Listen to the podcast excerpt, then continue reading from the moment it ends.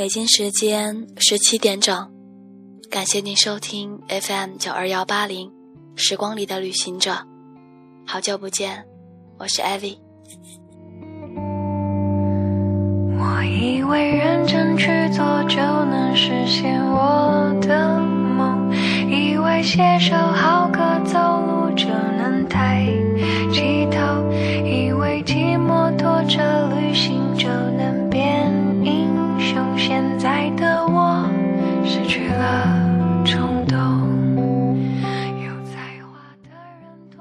很久以前，一个朋友对我说，他最大的梦想不过是被自己暗恋的人暗恋着。时至今日，我跟那个朋友早就断了联系，却暗自诧异着，我居然把这么一句话记得那么清楚。也不知道他最大的梦想实现了没有。生活永远不会像电影，它充满着遗憾和不确定。我们有着电影里男女主角的影子，却不一定会有他们那样的结局。我唱歌你在听，一切风平又浪静，去和弦的感应，抚平脆弱的心灵。我只想突然想知道十七岁的你在干嘛？因为朋友对我说那句话的时候，我们还都是十七岁。那个时候的你是情窦初开吗？是为了那个女生辗转反侧难以入睡吗？是吻过她的脸，以为和她能永远吗？转眼这么多年过去，经历了大学毕业之后的我们，看过那么多背叛、分离的故事之后的我们，还能对别人说出一句“我爱你”吗？是当时懵懵懂懂却最认真的说出的誓言珍贵，还是数年之后你漂泊打拼、成熟之后对好不容易找到的人说出的“我爱你”更珍贵？这个问题，我始终没有得到答案。以为写首好歌走路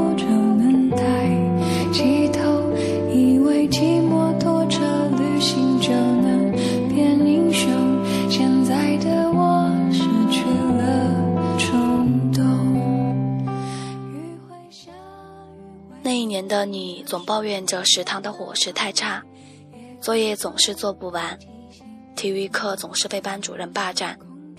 那一年的你喜欢上了某个人，也许他不好看，成绩也不像沈佳宜那么出众，也许你喜欢他只是因为那天他在校门口笑着跟你说了句话，你就是这么喜欢上了。那一年的你，为了他的生日四处奔波，却悄悄不让他知道。那一年的你，跟他煲电话粥，聊天聊到天亮，其实你早就困到眼睛都睁不开了。那一年的你，送他回家，他对你说：“我们会是一辈子的好朋友，对不对？”生生的把你的表白给憋了回去。你总在学校里刻意制造各种偶遇，想让他觉得你们是注定的缘分。你们总是隔着半个班级传纸条，讲属于你们的悄悄话。你听到班级里传起了有关你们的绯闻，你假装很生气，却暗自开心你们的名字被联系在一起。可是，那然后呢？也许你们开始了这段感情，也许你们没有，也许他身边又出现了另一个他，又或者是你们把互相喜欢耗在青春里，却没有在一起。那个时候总想着毕业了就能在一起了，可是真的毕业的时候，却怎么也找不到在一起的理由了。在后来某一次的同学聚会上，你终于还是对他说：“其实那个时候我很喜欢你。”他盯着你的眼睛，用力的点点头，说：“我也是。”得到答案的你，却也只是笑一笑，说不出自己心里遗憾还是难过。自从那些年被搬上荧幕之后，朋友还跟我聊起来当时在课堂上偷偷看的书，现在居然都已经拍成电影了。那个时候，我却始终没能明白沈佳宜的那句话：“人生本来就有很多事是徒劳无功的，但是我们还是依然要经历。”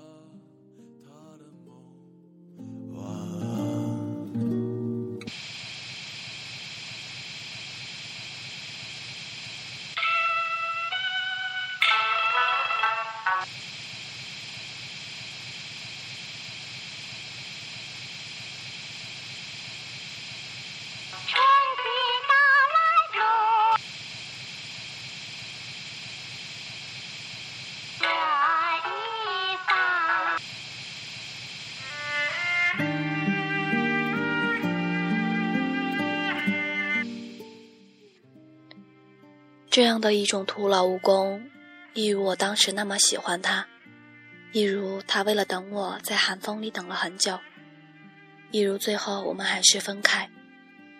那一年，我们终于一起去看了一场五月天。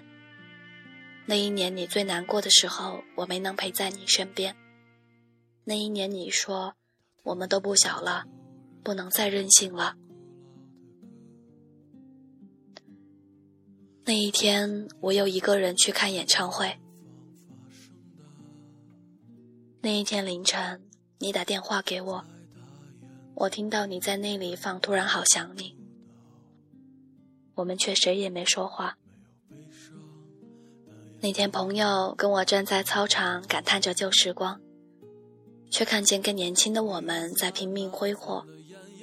青春的另一个徒劳之处在于，不管你怎么过。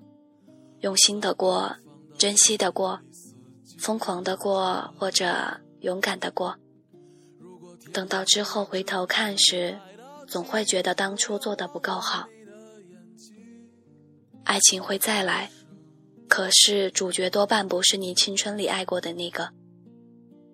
旧朋友离开了，会有新的朋友填补进来，但青春的回忆只有曾经的同学和老友才能共同回忆。最遗憾的是，青春不会再回来。最好的日子过去了就是过去了。可我依然会为了那些有关旧时光的电影甘之若饴的买单，因为青春不过是淋了一场雨，感冒了，却还想回头再淋一遍。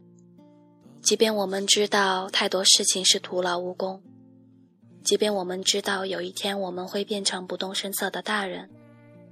即便我们知道总有一天我和他的结局不过是分开，也许更坏，会变成陌生人。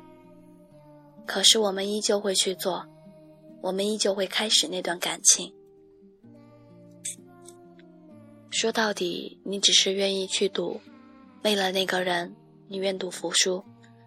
在青春里能遇到那个你，愿意为他赌，他愿意在你最懵懂、最青涩的时候陪伴你的人。你是有多么幸运能够遇到那个人呢？那为什么还要因为害怕失去而去放弃拥有的权利呢？这个世界上没有一份感情不是千疮百孔的，区别仅仅在于你如何看待它。有些人注定只会放在你的心底，而消失在你的生活里。你从心底知道自己是爱他的，尽管已经记不起他的样子。直到有一天，你发现，那些堆积在心里的思念，竟然不知不觉变得无影无踪。至少他曾经让我觉得，遇见他是一件被值得祝福的事。